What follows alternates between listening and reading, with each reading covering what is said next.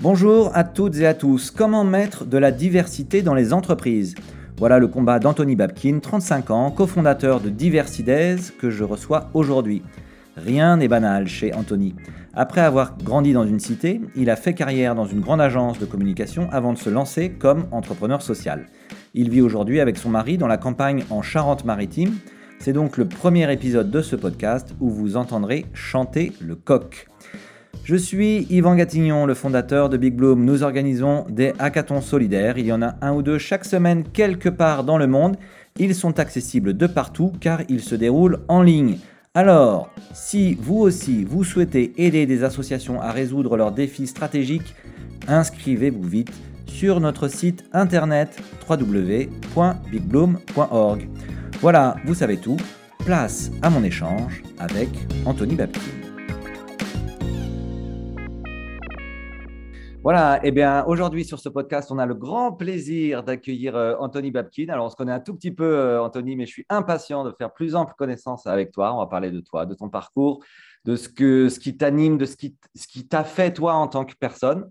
On va parler euh, de Diversides, qui est un projet magnifique. Et, et, puis, et puis voilà, c'est parti pour toi, Anthony, on est bon? Génial, merci Yvan de m'accueillir sur ton podcast. Eh bien, je t'en prie. Ben, écoute, voilà, bah, pour commencer, la parole t'appartient. Est-ce que tu peux nous présenter euh, qui tu es en quelques mots, s'il te plaît? Eh ben, Je m'appelle Anthony. J'ai cofondé une asso d'égalité des chances qui s'appelle Diversity Days, euh, que j'ai lancé maintenant il y a cinq ans avec une femme géniale qui s'appelle Mounira Hamdi. Euh, sur un constat relativement simple, c'est qu'aujourd'hui, dans les métiers de la tech, du numérique, il y a tout un tas de populations manquantes. Il manque énormément de femmes, ça beaucoup de gens le savent. Il manque aussi beaucoup de gens qui sont qu'on va considérer être sous-représentés dans le domaine de la tech. Euh, c'est-à-dire euh, des personnes en situation de handicap, des personnes de nos territoires, que ce soit quartier ou zone rurale. Donc il y a un enjeu massif aujourd'hui de former, bien sûr, mais surtout d'informer sur ce que sont ces métiers. Euh, pour la petite anecdote, Mounira et moi avons grandi dans le 91, donc dans le sud de Paris. elle dans, un, voilà, dans, une petite ville de, du 91 et moi à Évry-Courcouronne, qui est le chef-lieu. Et on a tous les deux, on va dire, rencontré sur nos parcours des difficultés, euh, elle était plutôt bonne élève, mais elle vient d'une famille nombreuse, donc on sait ce que c'est que de vivre dans une cohorte avec beaucoup de monde et euh, avec beaucoup de frères et sœurs, et donc euh, chacun avec ses itinéraires, ses difficultés, ses forces, ses faiblesses, etc. Moi, j'ai grandi dans une plus petite famille, mais j'ai été un élève, on va dire, très turbulent. Et bref, on va dire que face à nous, c'est ouvert cette opportunité, surtout grâce à, à deux formations, l'IUT d'Evry, puis après l'Institut Mines Télécom Business School. En fait, on s'est on retrouvés deux fois sur les bancs de l'école avec Mounira. Ah oui, euh, ah donc vous connaissez de, de, longue date, en fait. Ouais, ça. Exactement. Et donc, euh, on se connaît depuis une quinzaine d'années maintenant. Euh, et il s'avère que c'est, on a eu le même, la même envie, grâce à ces deux formations, de s'orienter vers les métiers du marketing et de la communication digitale.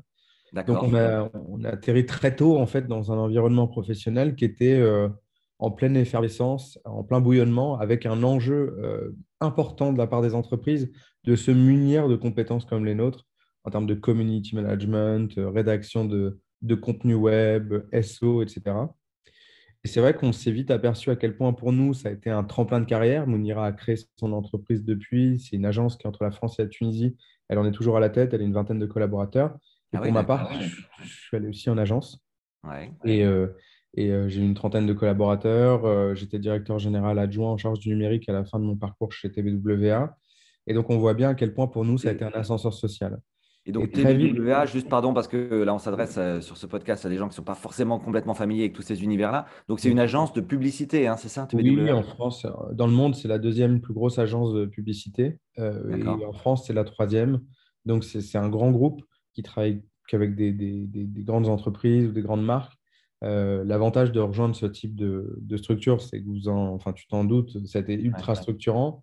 Euh, mais au-delà de ça, ça a été aussi une découverte avec les métiers du numérique au fil de l'eau et la capacité à se dire, OK, ces métiers sont des métiers d'avenir. Qui est-ce qui est? Qui est-ce qui contribue à, nourrir les entreprises aujourd'hui de ce type de compétences? Et force est de constater que bien des profils comme les nôtres avec, euh, avec Monira, il en manquait. je parlais de femmes, je parlais de personnes binationales ou issues de la diversité culturelle, on va dire. première, deuxième génération d'immigrés comme Mounira, des personnes qui viennent des quartiers comme moi, des gens qui parfois, bon, on a fini par faire des études, mais on aurait pu, pour ma part, j'aurais pu être autodidacte. Et en fait, de, de, se rendre compte à, quel point finalement, ce sont des métiers d'avenir et paradoxalement, à quel point finalement euh, tout un tas de gens n'entendent pas parler de ces métiers ou n'en ont même pas connaissance.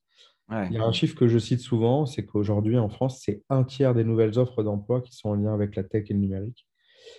C'était Emmaüs Connect aussi qui euh, démontrait que 75% des offres d'emploi aujourd'hui requièrent une compétence euh, numérique. Donc il y, a, un enjeu monumental de former massivement les talents en France sur ces talents, demandeurs d'emploi sur ces questions-là numériques mais aussi de, faire connaître le fait qu'on peut se former même sans le bac, euh, de faire savoir qu'il y a 1000 formations numériques dans le territoire, qu'on peut y avoir parfois gratuitement grâce à sa région, grâce à Pôle emploi, grâce à une mission locale. Donc voilà, il y a un enjeu monumental autour de ça sur euh, l'avenir de l'emploi en France, pour pas que ce soit réservé à une, élite euh, d'écoles de commerce ou d'ingénieurs, mais bel et bien de, gens qui ont le potentiel et qui sont parfois invisibilisés ou discriminés dans le monde du travail. Ouais, ok, super, euh, super parcours, super projet. Quel âge as-tu, euh, Anthony? 35 ans. Depuis, 35 ans. Et donc, c'est cette réflexion-là qui, t'anime aujourd'hui, le combat que tu mènes. comment est-ce qu'il a grandi en toi et, comment est-ce que vous avez réussi à vous retrouver tout à coup avec Mounira là, Donc, si je comprends bien, vous connaissez depuis longtemps. Qu'est-ce qui, fait qu'à un moment, vous, êtes vous avez choisi de basculer dans la création d'une association? Écoute, je, dirais qu'il y a eu trois grands temps, euh, pour n'en citer que trois. La première, ça a été l'acte fondateur avec Mounira. On, était donc sur les bancs de l'école. On voulait euh, pas faire un mémoire, on va dire, conventionnel, tu sais, pour, pour marquer la fin de nos études. On voulait euh, que ce soit un ouvrage sur la, réputation numérique. On avait une prof qui nous avait euh, vachement parlé du sujet, ça avait bien pris en nous. C'était l'avènement, on va dire, des, grands réseaux sociaux type LinkedIn, Twitter, etc. Et c'est le début de ce qu'on a appelé il y a maintenant une douzaine d'années, ça ne me, rajeunit pas, euh, une douzaine d'années sur euh, comment on gère sa réputation numérique, euh, à l'instar d'une réputation conventionnelle du quotidien, entre pairs, etc. Là, comment sur les réseaux sociaux, j'anime mes réseaux, je démontre une forme d'expertise, je muscle mes réseaux. Donc, on a, on a finalement réussi à transformer notre mémoire en livre en trouvant un contrat d'éditeur chez Duno. Et ça a été notre, euh, notre bébé avec Mounira, en fait. Euh, donc, Mounira est mariée, moi je suis homo. Enfin, il n'y a pas de risque. Quand je dis bébé, euh, je parle vraiment d'un bébé un bébé pro. Mais Mounira, du coup, avec elle, on a rédigé ce, ce, ce, livre. Et ça a été vraiment une, propulsion dans le, dans, dans le monde des jeunes experts sur les questions de, de communication numérique. Ça, c'était l'acte 1. L'acte 2, c'est qu'avec Mounira, très rapidement, on a voulu créer des cycles de conférences euh, thématiques sur ces questions de, numérique, voyant à quel point tout un tas d'acteurs galéraient, euh, que ce soit des particuliers ou des professionnels, sur leur réputation numérique, la gestion des réseaux sociaux. Beaucoup de boîtes s'interrogeaient à l'époque, est-ce que euh, l'entreprise doit, être sur Facebook? On a l'impression qu'on parle de, choses qui, ont des, années, qui sont à des années-lumière, mais ce n'est pas, si, pas si vieux que ça et même des dirigeants. Est-ce qu'un dirigeant doit être sur Instagram? Est-ce qu'il doit être. Euh, voilà, donc euh, les boîtes se posaient tout un tas de questions. Donc, euh, on avait des cycles de conférences thématiques. Et peu à peu, je pense qu'assez naturellement, avec nos deux ADN, avec Mounira et moi, le troisième acte, c'est que ces conférences thématiques-là, qui s'appelaient LabCom à l'époque, on voyait bien qu'on avait un enjeu de soit les féminiser, soit d'avoir beaucoup plus de diversité. Je pense qu'assez spontanément, c'est notre ADN qui est ressorti de se dire, en fait, on, ne se reconnaît pas dans ces cycles-là. Je dis bien en termes d'experts, on avait du mal à trouver des femmes. Euh, et donc, ce troisième acte, ça a été de se dire, on veut créer euh, des cycles de conférences euh, peu à peu qui soient thématisés. Donc, le premier, c'était avec TF1, on avait lancé les, les Labcom au féminin. Et donc, l'objectif, c'était de récompenser des femmes proactives sur, les réseaux sociaux. donc, ça a duré deux ans. Et puis, euh, on s'est dit, en fait, c'est chiant parce qu'à chaque fois, on a les mêmes types de femmes.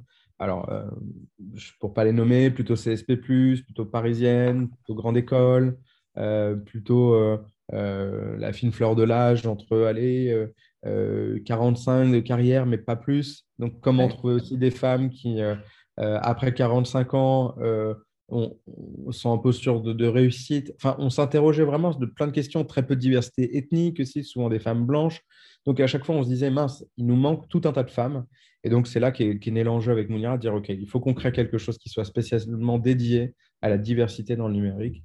Et donc ça, c'est né en... L'idée a germé en 2016, et c'est vraiment en 2017 où on a, on a lancé le premier événement Diversity Days, qui était finalement un tremplin pour entrepreneurs de la diversité Hmm. Beaucoup de gens récusent ce terme, on l'assume complètement. J'aime bien parler même des diversités, diversité avec un grand S, les diversités au sens large, sociale, ethnique, culturelle, handicap, le genre, un espèce de, joli mariage de tout ça qui montre que c'est au final ce qui fait la force de cette diversité, c'est des gens au parcours très différents euh, qui démontrent que c'est possible malgré le handicap, malgré l'âge, malgré euh, une couleur de peau qui a pu être parfois discriminante, mais mis bout à bout, en montrant des gens qui, ont transcendé un peu leur quotidien, qui, ont, qui sont élevés grâce à cette compétence, qui ont su inventer des boîtes, se réinventer eux-mêmes en termes de parcours, eh bien, on peut, on peut donner envie à d'autres de se lancer. Principe même du rôle modèle, mais, mais poussé à son paroxysme parce que euh, bah, aujourd'hui, le diversité, au-delà de nos programmes, des gens qu'on l'on forme, on a aussi cette capacité à, à faire des tremplins celui que je garde le plus en tête et que je mentionne souvent, c'est euh, celui qu'on avait fait à l'hôtel de Paris, à l'hôtel de ville de Paris. Euh, il y avait 50 000 personnes connectées online. Euh, il y avait 600 décideurs et, citoyens dans la salle pour soutenir la, la corde de talent qu'on venait d'accompagner. Voilà, mmh. dans, dans, un écran incroyable. L'hôtel de ville de Paris est magnifique tout ça mis dans un espèce de gros show de danse, de décideurs euh, euh, publics, etc. Donc euh, voilà, mais décideurs qui dansaient, c'est ça? Oui, c'est ça. Il y avait Madonna et Madame Hidalgo, c'était incroyable. mais donc, ce que je comprends de ce que tu dis, Anthony, c'est que donc toi, tu as développé, enfin, vous avez développé avec Mounira un, savoir-faire autour des métiers de la com. Je ne sais pas si j'ai le droit de, de, dire comme ça, que vous utilisez et que vous mettez au service de la cause en fait chez Diversides. C'est amusant que tu dises ça parce que la communication, en fait, pour moi, quand je l'ai quitté donc à l'âge de 30 ans, vraiment, ça a été un vrai déclic. Je me suis dit, je ne veux plus faire de, communication, je quitte le métier, je, veux aider des gens. C'est vraiment mon leitmotiv. Et donc, j'ai un peu négligé cette compétence com au service vraiment de l'accompagnement des gens en se disant, en fait, on n'est pas là pour euh, faire briller quoi que ce soit, euh, ni, ni l'assaut, ni moi, ni, le, ni Mounira, ni... Euh, et en fait, je me suis rendu compte que notre singularité, c'était au final de, maîtriser cette compétence-là. Euh, parce qu'il y a beaucoup d'assauts qui font des choses géniales, mais parfois qui ne communiquent pas ou mal dessus. Je ne dis pas qu'on communique bien, mais qu'en tout cas, on nous reconnaît le fait de, savoir euh, mettre en scène, de savoir euh, créer des contenus. Et donc, donc, oui, cette compétence com, elle a été essentielle pour nous. Et c'est ce qui nous singularise aujourd'hui, parce que je pense que dans la manière dont on accompagne les gens, on fait toujours très attention à tout. Euh, moi, je suis très vigilant. Là, il y avait une interview, par exemple, je cite ça, c'est un exemple très récent, mais une journaliste qui m'appelle pour me dire voilà, j'aimerais interviewer des, des, gens que vous avez accompagnés qui ont, échoué dans leur capacité à lever des fonds. Et moi, je ne veux jamais mettre en avant des gens qui ont échoué. Je veux mettre des gens en avant qui ont peut-être connu un échec, mais aussi qui ont réussi à rebondir, pour jamais qu'on soit dans cette forme de caricature du euh, regardez, c'est ce pauvre jeune de banlieue euh, discriminé qui n'a jamais réussi à rebondir. Et il y en a plein. Hein. Il y en a plein qui n'ont pas réussi à rebondir ou parfois qui ont été, euh, euh, voilà, mis en difficulté. Mais notre rôle, c'est de montrer que c'est possible.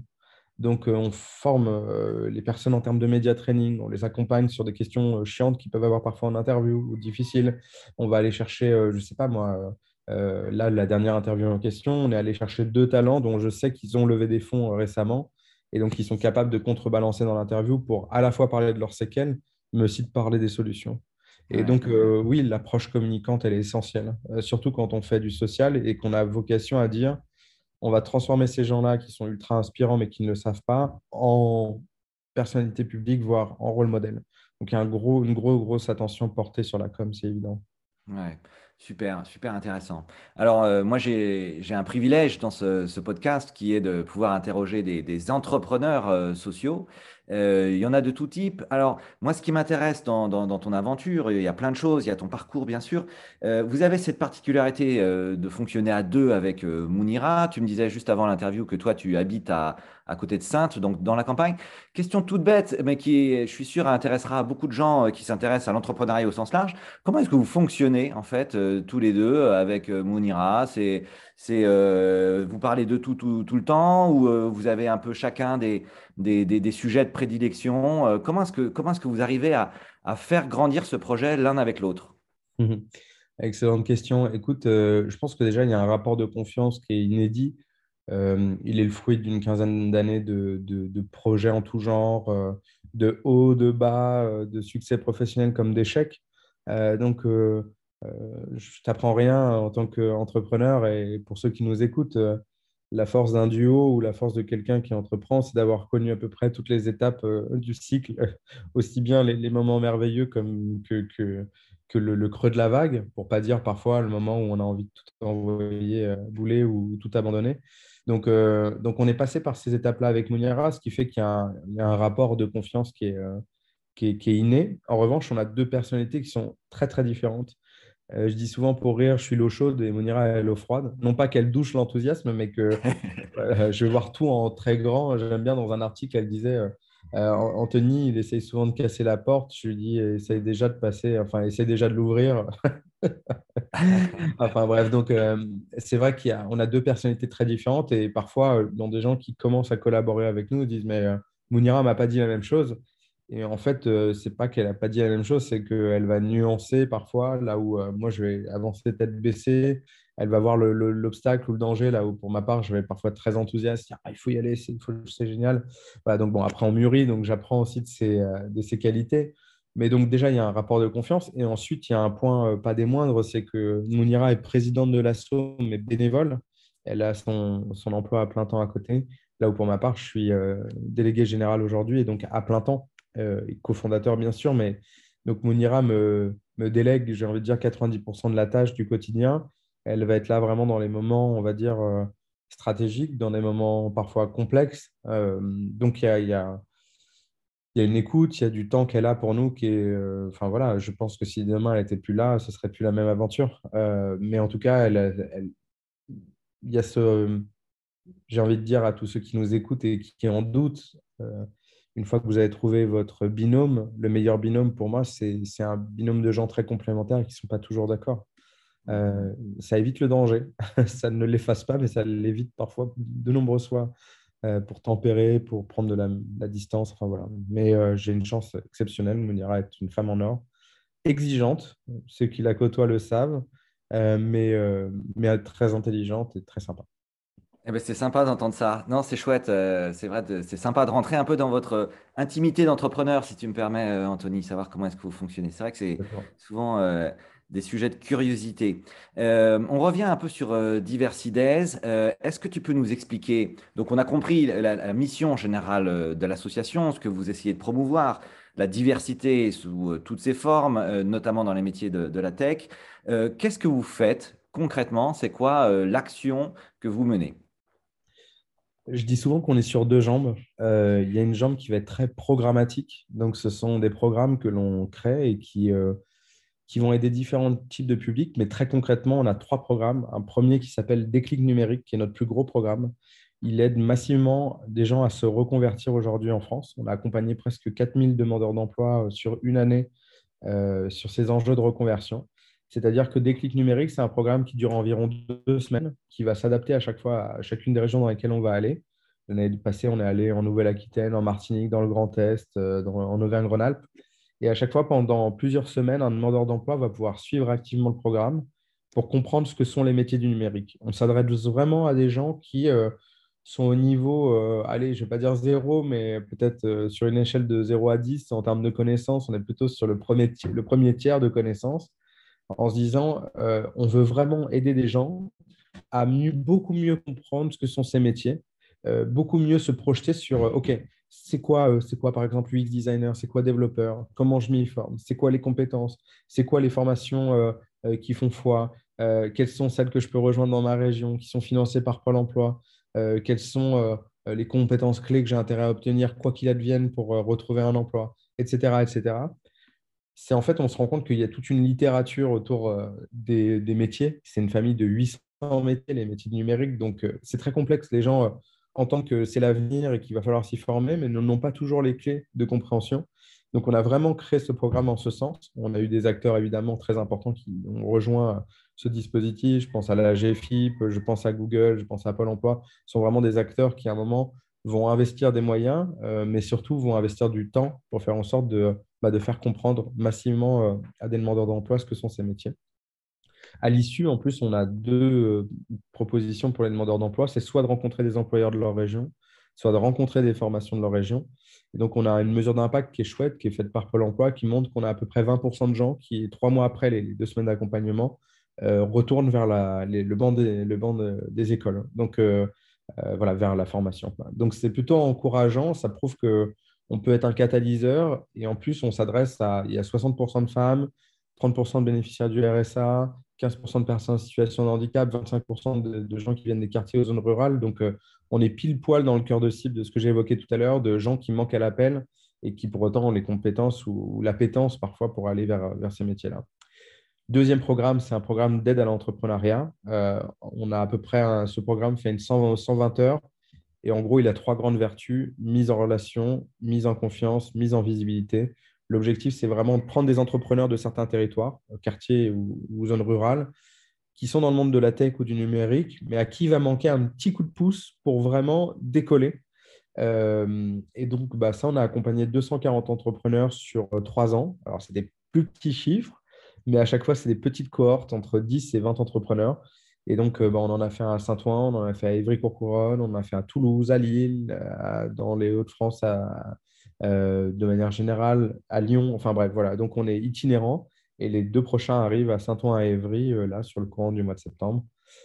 Donc ça, c'est chouette, c'est un nos deuxième gros programme. Et le troisième, je vais vite, qui s'appelle Take Your Place. Et euh, là, pour le coup, on prend le sujet par-dessus. C'est de dire on veut aider des startups en pleine croissance à se préoccuper des enjeux de diversité et d'inclusion. Donc, on les forme massivement à c'est quoi des pratiques inclusives, comment je recrute différemment, euh, comment je change mes offres de manière à ce qu'elles soient plus ouvertes, comment je change mon sourcing, on crée des job dating, on forme les managers. Ah mince, ça la porte. Je vais devoir euh, répondre, je suis désolé, j'interromps une nouvelle fois le podcast. Pas de problème. Ouais. Donc tu disais, ouais, l'objectif Et l'objectif, c'est de massivement aussi changer euh, le comportement des managers de proximité qui, dans une startup, n'ont pas tout le temps les us et coutumes, ce que c'est que de recruter de quelqu'un euh, de différent, euh, de savoir euh, manager aussi un, public plus divers. Pour donner un chiffre, aujourd'hui, la moyenne d'âge dans une startup, c'est 28 ans, alors que le marché moyen de l'emploi, un actif a plutôt 45 ans. Donc, ça réinterroge beaucoup sur quelles sont les pratiques managériales, les modes de recrutement. Donc, il y a beaucoup, beaucoup de choses à changer. Donc, ça, c'est la première jambe de nos programmes. Et pour faire très, très vite, il y a une deuxième jambe pour moi qui est beaucoup plus sur ce que je considère être du plaidoyer, euh, du lobbying, des affaires publiques. L'objectif pour nous, c'est euh, vraiment faire en sorte de changer euh, les règles du jeu au niveau, au niveau légal. Par exemple, en 2020, moi, j'ai été nommé sur un rapport auprès de quatre ministres. Je ne vais pas tous les citer, mais globalement, c'était plutôt la question sur les enjeux numériques. Le rapport s'appelait Faire du numérique un accélérateur de diversité. Et donc, par exemple, dans, les différentes recommandations qu'on a rendues, il y en avait une sur comment mieux mesurer aujourd'hui les enjeux de diversité et d'inclusion en entreprise. et donc, ce qui a donné naissance à l'index euh, l'index euh, diversité lancé par Elisabeth Moreno. Et donc, euh, cet enjeu-là, c'est de dire voilà, comment je donne pour la première fois en France l'opportunité à des entreprises de mieux mesurer le sentiment d'inclusion des personnes dites de couleur, si je parle comme un Américain, ou racisées, on dit comme ça en France, euh, donc, c'est de dire, bah, tiens, euh, sur la base de ma couleur de peau, j'ai peut-être été discriminé à un moment dans l'entreprise où je ne me sens pas tout à fait à ma place, pouvoir le faire remonter à l'entreprise. Euh, il n'existait pas ce type de dispositif jusqu'alors jusque en France et c'était assez dommageable parce que ça voulait dire qu'on pouvait être discriminé sur la base de sa couleur ou de ses origines sociales sans jamais pouvoir le matérialiser véritablement auprès de l'entreprise ou de manière un peu plus systémique que le dire à son manager et le manager qui t'écoute laisse tomber, c'est pas grave. Oh, bah, écoute, euh, bah, si tu n'es pas content, euh, quitte l'entreprise. Là, aujourd'hui, on sent que l'entreprise peut prendre à bras le corps le sujet et s'apercevoir, je ne sais pas, si dans un service, il y a des vrais sujets de, discrimination, de pouvoir à un moment le gérer, euh, en faire part au manager, gérer le problème, voir à un moment que ça, ça prenne d'autres types de, de, mesures aussi, puisque en fait, le racisme n'est pas une opinion, c'est un délit. Euh, Moi, euh, c'est un aspect sur lequel je vous connaissais, pour le coup, euh, où je connaissais effectivement ton engagement personnel, d'ailleurs, autour de, cet index de la diversité, qui est pour moi un, formidable succès, puisque ça permet justement de mesurer des choses qui jusque-là n'étaient pas mesurables. Et le fait de mesurer, c'est la première étape pour agir, probablement. une question que, que, je me pose, c'est on a souvent cette question du modèle économique en fait des associations, et souvent la, difficulté qu'on entend, c'est les actions de plaidoyer, elles ne sont pas financées.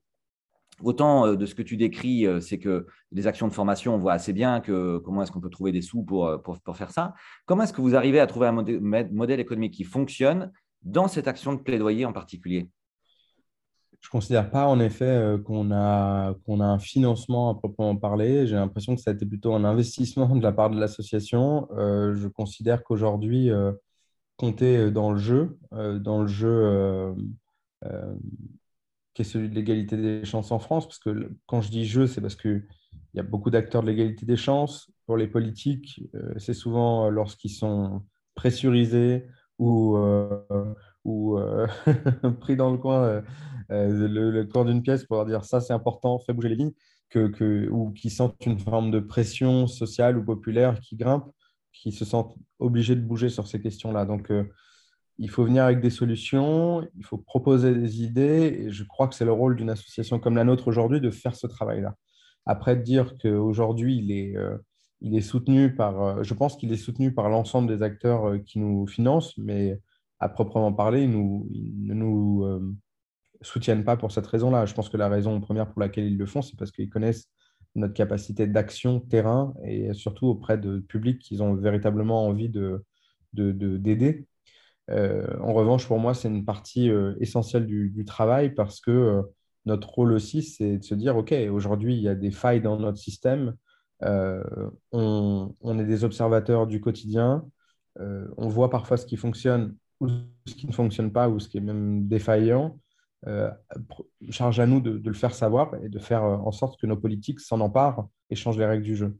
Donc, je considère que bah, ça a été plutôt un investissement pour l'association. Le rapport que j'ai rendu, il a coûté à l'association. Euh, j'ai eu zéro euro de l'État, mais je suis content parce que c'est la première fois en France que, pour une fois, des gens discriminés en entreprise vont avoir peut-être un levier de plus, en tout cas, pour, pour faire part de leurs difficultés ou de leur, leur mécontentement. Euh, et je pense que dans les politiques de diversité, ces questions-là, sociales ou ethniques, sont, sont les parents pauvres. La question du genre a été abondamment euh, abordée ces dernières, euh, ces dernières euh, allez, 3-4 années. la question du handicap est assez portée. La question LGBTQ, est pas mal portée avec l'autre cercle. Les questions sociales et ethniques sont les parents pauvres de nos politiques de diversité.